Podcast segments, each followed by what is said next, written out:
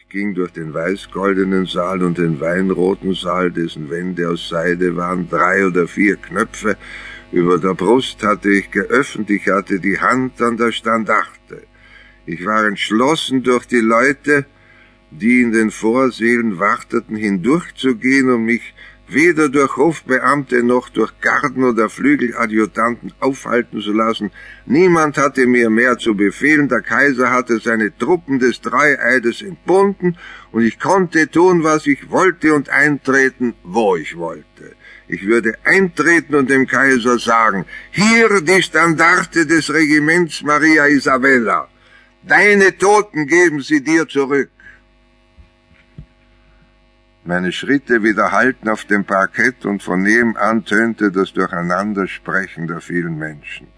Plötzlich aber verstummte es, es trat fast völlige Stille ein, ich hatte indessen die Tür des Saales erreicht und sah durch eine Reihe wundervoll dekorierter Räume, die ineinander gingen und deren Türen alle geöffnet waren, zog sich ein langes doppeltes Spalier von Hofbeamten, Gardenoffizieren bedienten. Die riesigen gläsernen Lüster brannten alle hell, in den Parketten spiegelte sich die Pracht der Räume, aber die beiden Reihen von Menschen standen lautlos und unbeweglich. Auch als ich unter die Tür trat und meine Schritte wiederhalten, wendete niemand den Kopf nach mir, alle blickten nach der anderen Richtung. Einen Moment stand ich still, dann trat ich an eines der Spaliere heran.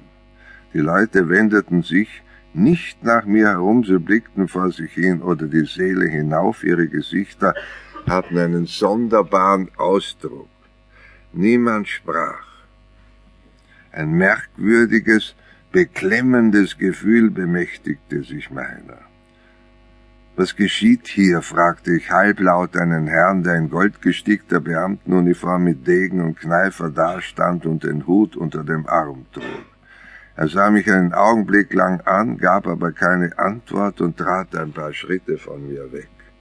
Ich wunderte mich sehr, neben mir stand ein Bedienter in großer Livree, er war schon alt, er erinnerte mich irgendwie an Anton, er sah bedrückt vor sich hin. Ich beugte mich zu ihm. Was geht hier vor? fragte ich leise. Auch er antwortete nicht sogleich. Die Majestäten, murmelte er schließlich, ohne den Kopf zu heben, verlassen uns. Ich hatte den Sinn dieser Worte noch nicht ganz erfasst, als plötzlich eine Bewegung durch die wartenden Reihen ging. Gleichzeitig hörte man schon von weiter rechts her